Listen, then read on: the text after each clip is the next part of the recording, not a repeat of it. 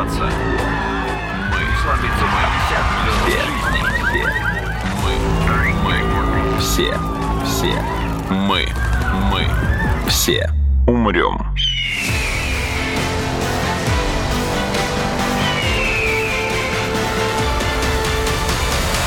Мы все умрем.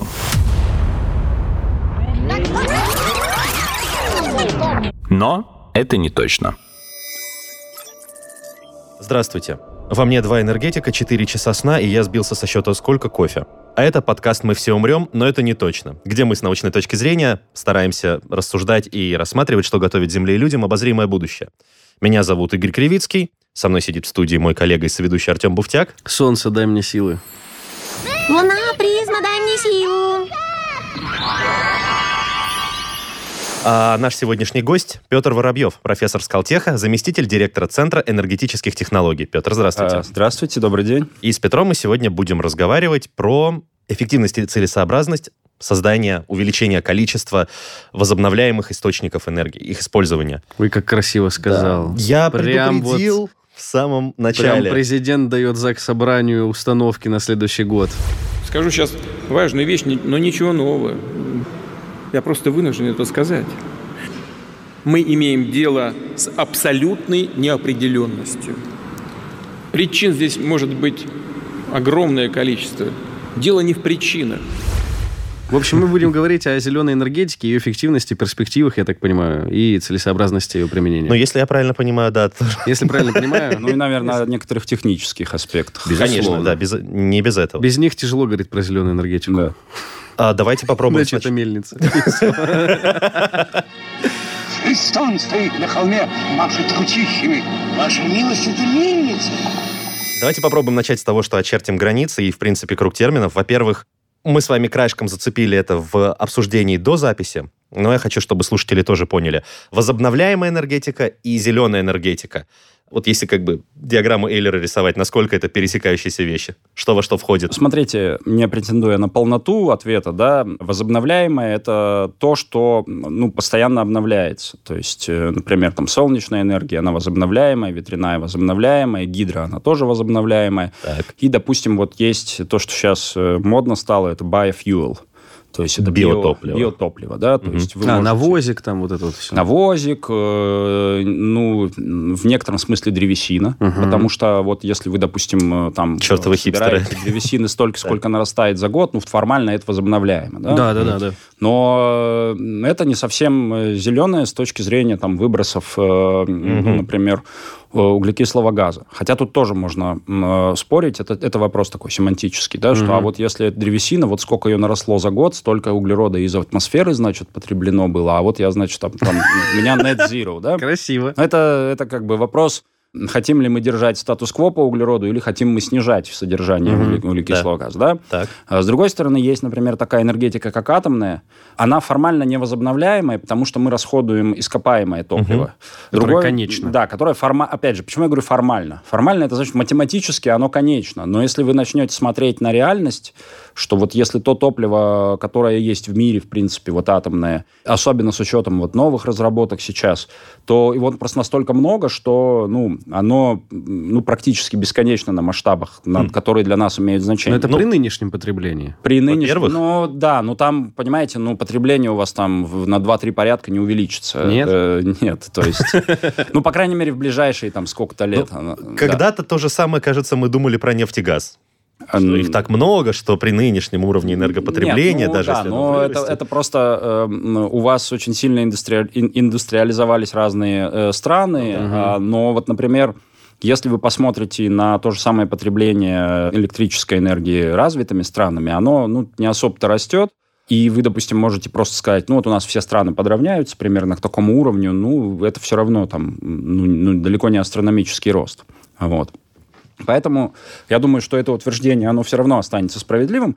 Другое дело, что, значит, формально это топливо ископаемое, но атомная энергетика, она в некотором смысле чистая. В некотором, потому что выбросов СО2 не происходит, но с ней много других всяких э, нюансов. Утилизация отработанного Ну, там топлива. много всего. Получается, я правильно понимаю, что вот ну, на пересечении зеленой и возобновляемой, то есть та, которая точно подходит под оба критерия. Это гидро, ветер и солнце. Ну, то есть классическое ну, вот, трио. э, Гидро, э, она тоже не всегда под зеленое подходит, потому что для того, чтобы построить электростанцию, нужно довольно инвазивным э, методом природу ну, нарушить. Порубить, да, то да. есть что-то там, да, сделать водохранилище. Есть сейчас новый такой тип м, гидро, ну, проточные их называют по-русски. Э, По-английски сейчас не помню термин. э, Flow of the river, по-моему, так. Просто такие турбинки ставятся вот прям в поток. То есть не... Не меняя ландшафта, э, направления, не- устья и так далее. дамбы, да, не да, ничего не нужно строить, ничего не нужно затапливать. Вот.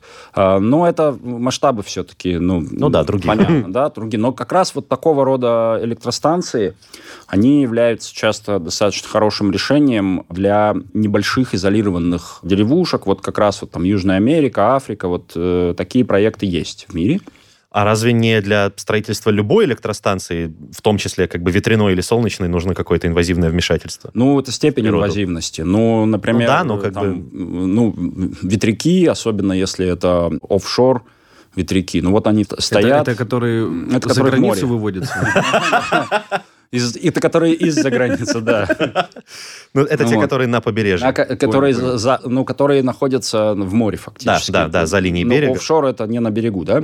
То есть э, Великобритания это, конечно, грандиозное зрелище. А вот вы, допустим, даже можете, вот э, я в свое время очень много летал через Амстердам ну, в Америку, да, допустим. То есть, когда я летал там в Бостон, почти всегда пересадка в Амстердаме была из Москвы, и почти всегда вылет из Амстердама днем, ну, где-то там, не помню, там 12 дня, что-то такое. И там очень классно, если погода ну, не облачная, то прям видно, вот взлетаешь, и сразу начинается фактически вот это вот... э, Как только заканчиваются тюльпаны, начинаются ветряки. да, там сразу же прям в море их видно очень хорошо. Еще высота не очень большая у самолета, что до- до- ну, достаточно хорошо все видно. Вот как раз до побережья Англии там ну, не очень большое расстояние. Мы все умрем.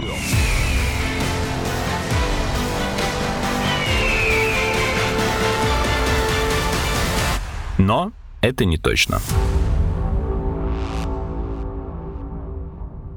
А вибрация от них э, рыбам и дельфинам не мешает? Вот я сталкивался ну. с мнением, что кротам, например, очень плохо рядом с ветряками, потому что их колбасит у Я- них дабстеп. смотрите, э, к сожалению, я все-таки не могу э, сказать, что я хорошо понимаю в этом вопросе, да.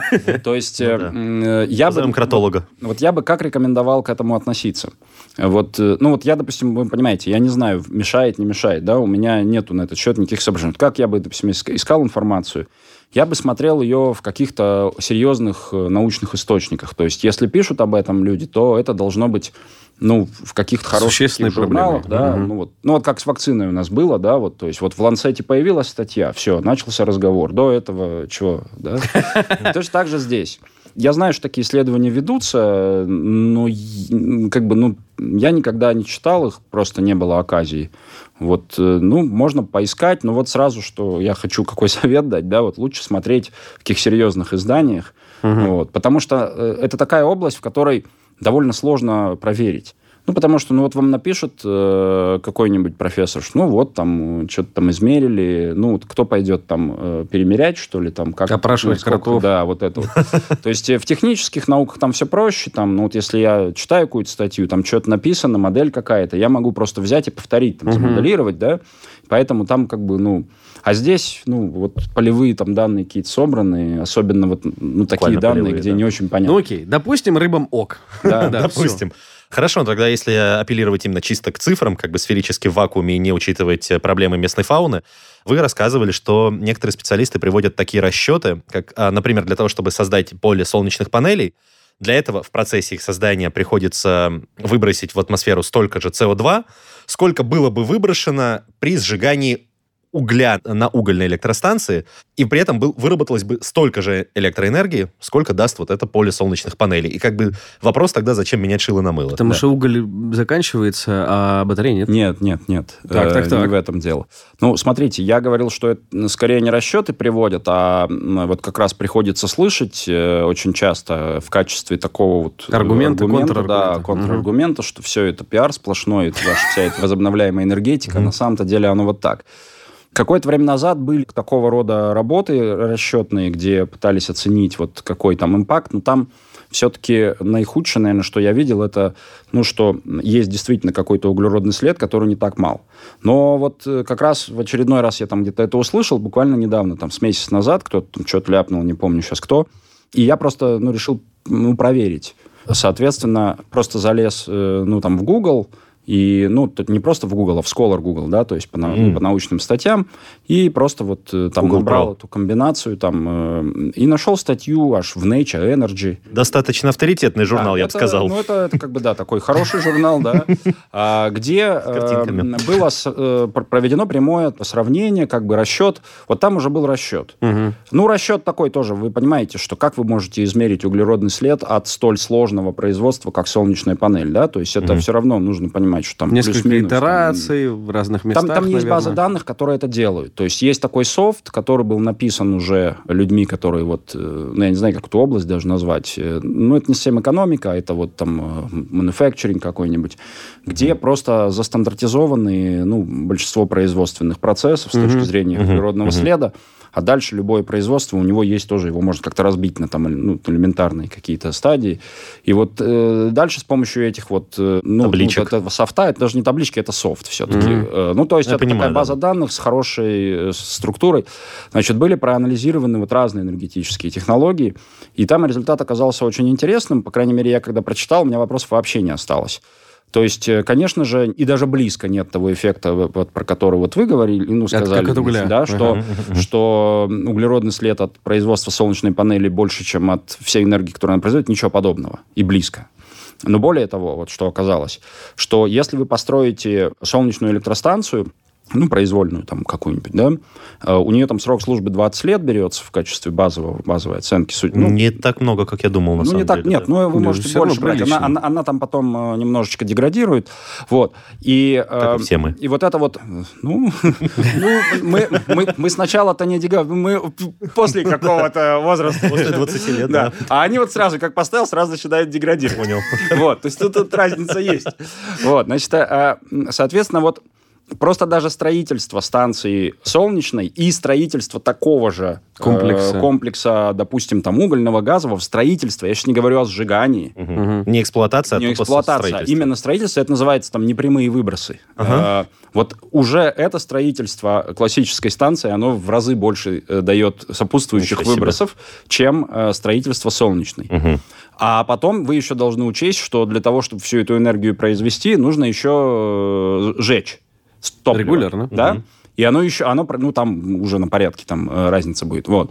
То есть в этом смысле, э, конечно же, углеродный след от возобновляемой энергетики, он низкий, вне всяких сомнений. Угу. Но он не нулевой формально, но очень-очень мал по сравнению с классическими источниками энергии.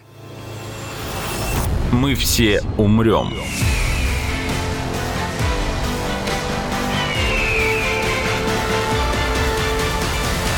Но это не точно. когда мы говорим о потенциальном там переходе, ну, в районе 100% или там, ну, приблизительно этой цифры, у нас э, вступает в силу такой фактор, как, ну, ненадежность этой системы все-таки, погодозависимость, вот, вот. потому что может случиться что-то похожее на то, что было в Южной Австралии в 17 году. В 16 а, может. В 16 В сентябре 16 если вы имеете в виду знаменитый блокаут. Да, да, да. Окей, да, хорошо. Там дело не только в погодной аномалии же. Ну, давайте, ну, там, договорите. Насколько я, я прочитал, да. если я правильно понял, что, там... кенгуры повалили ветряки? Хуже. Они отвалились, так как вверх ногами в Австралии прикреплены ветряки. И улетели в космос, да. Все, понял. Так ну, давай, вот, давай, давай. Если я правильно понял, значит, в регионе были настолько высокие субсидии на строительство вот как раз ветряков, что умерла практически в Южной Австралии там угольная... Рыночек порешал. Да, рыночек порешал. В итоге регион перешел где-то, по-моему, около 40 процентов было на... Кажется, на момент э, вот этого блокаута там 50 процентов было. Вот, есть. тем ну, более даже. даже на презентации здесь, по-моему, есть как раз именно этот блокаут. Сейчас угу. можно... Ну, просто зрители, это слушатели да, не знают, ну, что мы просто есть презентация. себя можем, да. чтобы точнее цифры называть. Да, хорошо. Вот, я открыл, да, почти половина. Вот. Из-за этого почти половина региона на, на момент, на сентябрь 2016 года перешла на электропитание от ветрогенераторов. И в какой-то один не очень погожий день они, ну, встали. И что? Не случилось, как бы не Подождите, сработало. но вы же, вы же пропускаете важный момент. А почему они Хорошо. встали? Они встали не потому, что ветра не было. Если опустить даже причину, по которой они встали, суть в том, что система встала, и не было бэкапа у нее практически никакого. Случился блокаут на несколько часов, то есть э, они думали, чем можно заменить или хотя бы там подкрепить э, эту систему ветряков, но там даже газовая электростанция местно сказала, что у нас не хватает газа, а даже если бы хватало на, как на то, чтобы включиться, уйдет 4 часа. Да. И в итоге, ну, несколько часов регион был без электроэнергии практически вообще. Ну, давайте я прокомментирую. Вот насчет Конечно. э, перезапуска системы я сейчас деталей не помню, я поэтому э, могу соврать. Э, насчет того, почему, значит, система упала, и вообще насчет технических проблем. Смотрите, утверждение, с которым мы все согласны, значит, внедрение возобновляемой энергетики влечет за собой технические сложности. И дальше вот эти сложности, давайте их разобьем на две категории. Категории понятные сразу, да, это вот то, о чем вы сейчас говорите. А вот если ветер не будет дуть, а вот передавать на большие расстояния, а вот э, если там облака и так далее, да, а вот у нас систем накопления нет, и вот там угольный пар. А есть э, еще и технические вещи, которые э, понятны только специалистам, либо, ну вот если я вот вам сейчас объясню, они будут понятны вам. Да, Вот. с удовольствием. Э, Мы станем значит, специалистами? Ну, специалистами э, до какого-то уровня. Э, Значит, по всем вопросам. Кое-какие вещи можно объяснить, и вы скажете, что да, вы этого раньше не понимали, но, в принципе, звучит логично. Некоторые вещи объяснить ну, сложнее. Значит, вот в Австралии почему случился блокаут? Это все вторая совокупность причин. Потому что ветра хватало. Вот вы, если сейчас посмотрите этот чарт, на котором нарисовано, сколько ну, было, было там чего, это же чарт не просто сколько установлено было электростанций. Это э, какова была доля на вот момент наступления этого события энергии, потребляемой из разных источников. Ну Там да. почти ровно 50% потреблялось из ветра. То есть ветра-то как раз хватало. Проблема была в другом. Проблема была в том, что там был э, некий шторм, ну, шторм-гроза, в смысле, да, по-русски, thunderstorm там был. И молния ударила в какую-то из линий, там произошло короткое замыкание. Ну, ну, стандартная, в общем-то, история. Вышла из строя, да. Э, Это абсолютно нормально, это происходит периодически. Это все предвидится. Системный оператор электрической сети, он такие вещи... Сэкономил обычно- на молниезащите, Нет, короче. нет. Это другое. А, что произошло дальше? Это же было в Австралии, не в России. Что ветряные электростанции э, в Австралии тоже могут. Ну, это, это универсально. Вот в Нью-Йорке в 2003 году они там деревья не подстригли. Ну, вот у них там блокаут. Там вот был один из э, таких выводов. Возвращаясь к Австралии. Значит, э, в чем была проблема? Что когда у вас э, работает обычная станция, вы про нее все знаете. То есть э, у нее есть очень четкие спецификации, когда отк- можно отключаться, когда нельзя. Вот все это есть. По ветряным станциям такие нормативы только разрабатываются. Соответственно, была некая нормативная документация, в каких случаях ветряная электростанция обязана продолжать быть подсоединенной к сети. Потому что, ну, как бы с точки зрения владельцев ветряных электростанций, как бы выгодно просто отключаться при любом чихе. Ну, потому что зачем? Оборудование дорогое, да? Что-то там с напряжением не то. Ну-ка нафиг я отключусь, а то сейчас сгорю еще там это. Но с точки зрения сети, такое поведение совершенно контрпродуктивно. И вот поэтому есть нормативная документация, которая довольно четко специфицирует, в каком случае э, ветряная электростанция может отключиться, а в котором в каком нельзя просто. И вот, э, ну, там условно, например, если напряжение отклонилось от номинала меньше, чем на 10%, нельзя отключаться. Ну, например. да? Там Да-да-да, они сложнее, эти условия. А, Они там включают в себя длительность, там, отключение, все. И дальше вот эти условия, они просто были сформулированы примерно так, как я сказал. Но нигде не было специфицировано, например, что будет, если эт- эти события там, с понижением напряжения будут происходить в течение какого-то времени, нескольких минут, неоднократно. И поэтому э, начали отключаться ветряные электростанции вот при неоднократном наступлении этих событий. Ну, по-моему, там од- а- а- один ветропарк отключился ну, в нарушение норм, сейчас точно не помню, это все там в, в репорте есть. И вот именно вот такое неожиданное отключение этих ветряных парков, причем они по очереди отключались, они не единомоментно. Там, Вот оно привело к жесткому дефициту, естественно, в штате Южная Австралия, поскольку половина от ветра было. И этот штат, то, что называется, рассинхронизовался с штатом Виктория. То есть просто вот этот коридор, по которому передавалась энергия из штата Виктория, он, ну, формально, если вы, вот вы теряете источник энергии, у вас, соответственно, ну, возникает просто по физике, да, по законам там Киргофа, переток начинает повышаться из соседней энергосистемы. Ну да. И Я почему вот- спрашивал вот- про Европу как, ин- как единый да, и вот, энергогрид? вот- вот эта линия, которая там была, она оказалась недостаточно для того, чтобы весь переток обеспечить, и произошла рассинхронизация. Такое происходило в мире ну, неоднократно, это, таких аварий было много. Вот. Просто вот эта конкретная авария, она э, еще ну, одну вещь такую обнажила, тоже техническую, это что очень резко все происходило, то есть э, очень быстро частота менялась, потому что инерция системы маленькая, а инерция маленькая за счет того, что как раз классические электростанции не находились в этот момент включенными в сеть, потому Так. что было много ветра. А ветер, он не синхронно связан, он не дает инерцию. Мы все умрем.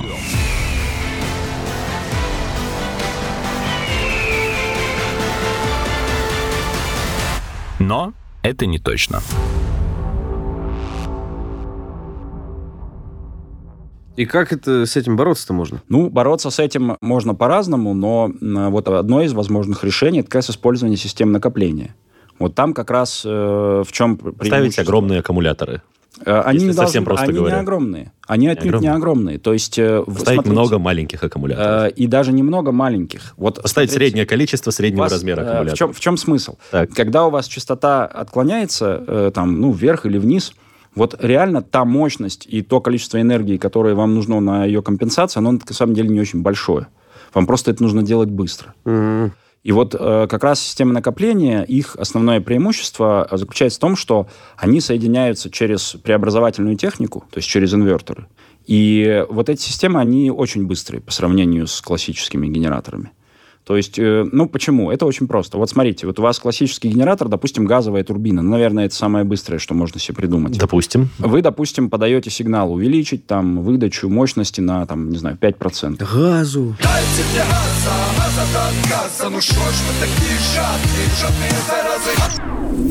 Э, Что Открыть происходит ворота. дальше? Дальше есть физический процесс, который это осуществляет. То есть открытие там, клапана некого, увеличение подачи газа. Так вот, дальше существует физи- чисто физические вот ограничения на то, как быстро это может все произойти, ну просто потому, что вот, ну как вы кран откроете, у вас вода потечет, да, через какое-то время. И вот это время это чисто гидродинамика, как вода протечет. Также и газ. Вот это время, оно порядка секунды. Ну, может, чуть быстрее. Ну, вот вы на машине даже, вот вы педаль нажимаете, и разгон Впрыск пошел, начинается, да. ну, вы, вы это просто чувствуете, что он начинается там, ну, полсекунды, может, Ну треть да. секунды. Сложно себе представить, чтобы время реагирования было 10 миллисекунд, например. Вот в этом проблема классической э, генерации. Когда мы через преобразовательную технику все это делаем, вот там времена уже гораздо быстрее. Там времена, они скорее лимитируются тем, как эта система будет подсинхронизовываться к внешней, то, есть там на измерение частоты. Но, в принципе, 30 миллисекунд – это очень достижимое время Да. реакции.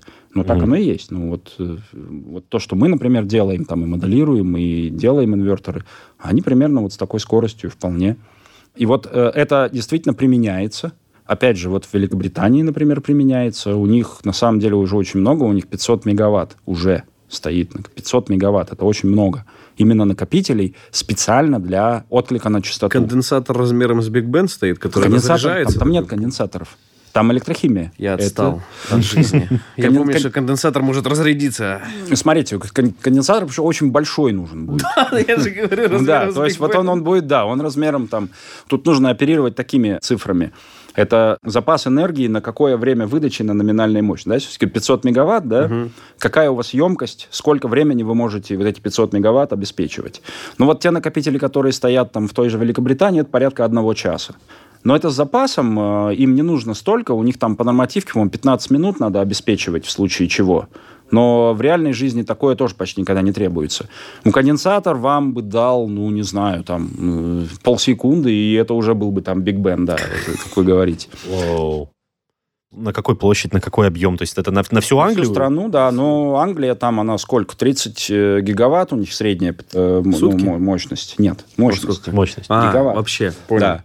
Вот у них 500 мегаватт накопителей, вполне себе, ну вот откуда я эту цифру беру, вот в 2019 году там э, у них был, тоже была авария большая, и там просто вот э, есть э, как бы зафиксированный факт, там 467, по-моему, мегаватт накопителей участвовали в компенсации. Из 500. Ну, нет, от я 500 примерно говорю, А. это 467. Тогда понял. Можно посчитать, у них на самом деле вся информация в открытом доступе, можно зайти на сайт системного оператора, там даже в открытом доступе, кто какие заявки ценовые подавал, ну, там все сложить, ну, примерно получить. Просто вот масштаб, чтобы вы понимали. То есть 500 Хороший мегаватт масштаб. довольно много. Это 500, правда. Это это, тоже это- Англия не Россия, Ну- если уж мы приземляем на нас. Мы все умрем.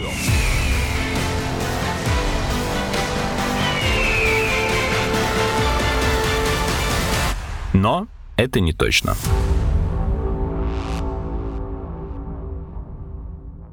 А я сейчас Петру задам вопрос. А Петр. Ты не угрожай мне тут. Да. А я правильно понимаю, что, смотрите, у нас же газ вырос в цене, и в целом он нужен европейским странам э, в сезон отопления, потому что... Потому что... Почему? Потому что топить... Потому что потому. Потому что топить все еще выгоднее... Как это?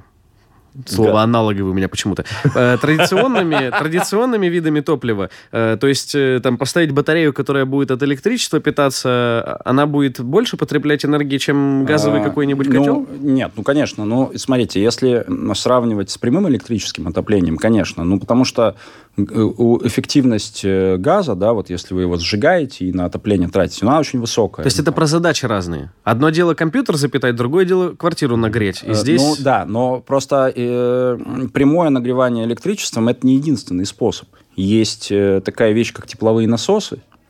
Э, у них эффективность, э, опять же, формально больше 100%. Но это не должно пугать, ничего не нарушает. Потому что, смотрите, тепловой насос, он просто, это как э, кондиционер, работающий наоборот. Ну, точнее, он не наоборот, он также работает. Что у вас делает кондиционер? Он берет энергию из помещения, которое холоднее, чем окружающая среда, и эту энергию в окружающую среду выбрасывает, тепловую, которая теплее. ага. И так как это происходит, э, ну, как бы против натурального э, теплообмена, то на это затрачивается энергия механическая на самом-то деле. То есть там вот происходит... Вращение моторчика. Вращение моторчика, который просто сжимает там, значит, некий газ, ну, который там хладноситель, потом он резко расширяется и охлаждается. Ну, вот это стандартный термодинамический цикл. Так вот, вы можете поставить такой вопрос. А вот я хочу там, допустим, один джоуль энергии из комнаты на улицу выкинуть. Сколько мне джоулей надо затратить э, электрической энергии? Ответ, ну, там 0,3, скажем, джоуля. Ну, это зависит от разницы температур. На таком же принципе можно делать отопление, когда вы из холодной атмосферы тепло, тем не менее, забираете внутрь, несмотря на то, что внутри у вас теплее. Вы можете погуглить pump, есть такое слово, ну, э, такая фраза э, на английском.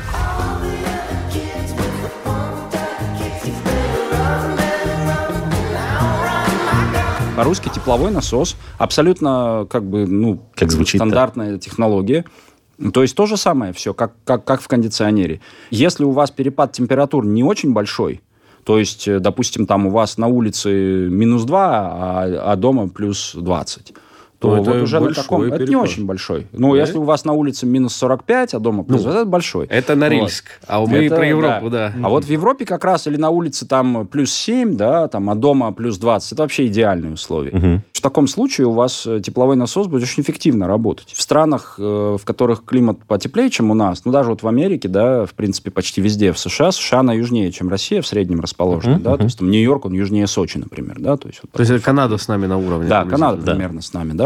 Вот. Соответственно, в США лето почти везде очень жаркое, и там как раз пик потребления электрического приходится на лето. И за счет кондиционеров. Кондеи. Так вот, там есть такой эффект, э, и он не только в США, естественно, тоже в Южной Европе, в Австралии наблюдается.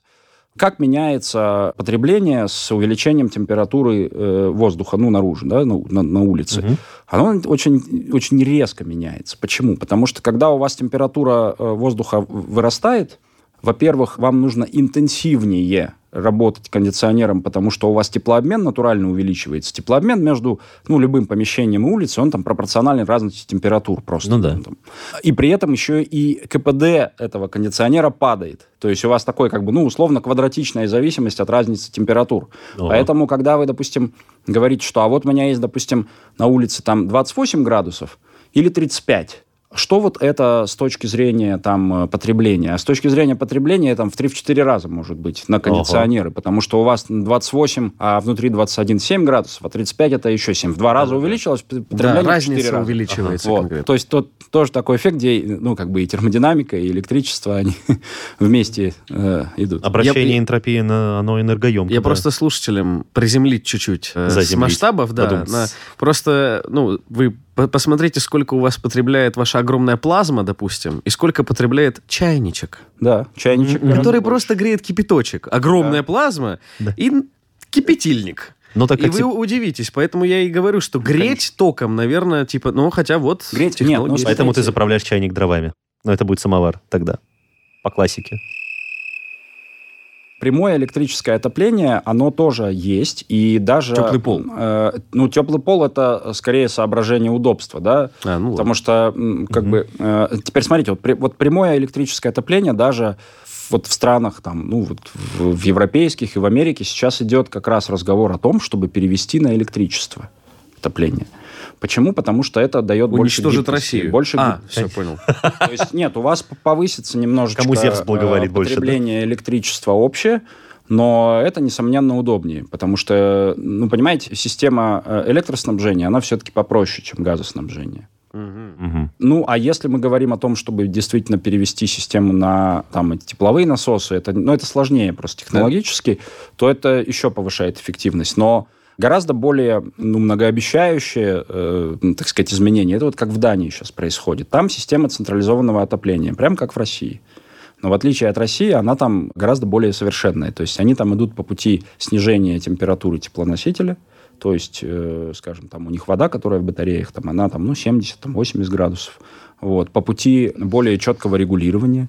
То есть на стадии там, и планирования системы, и на стадии планирования графиков загрузки они довольно хорошо это очень тонко делается. То есть э, в России, как у нас, ну вот, есть там худшие два дня, три дня в году, вот на это и надо рассчитывать. Да, а дальше там то, что у нас неэффективно все работает, остальное время, это уже другое дело. Вот сейчас в этом направлении идет весь мир. В частности, по отоплению. Петр, огромное спасибо за то, что пришли Спасибо и вам, приняли что позвали. участие. Да, с удовольствием позову еще раз, как мы договорились, на запись еще одного минимум эпизода.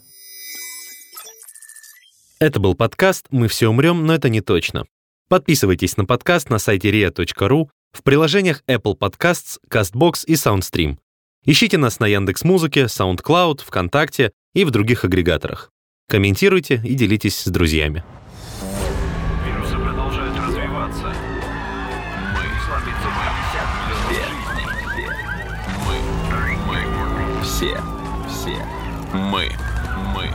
Все умрем.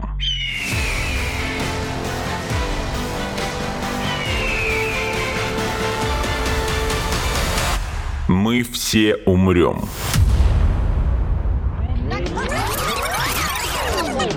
Но это не точно.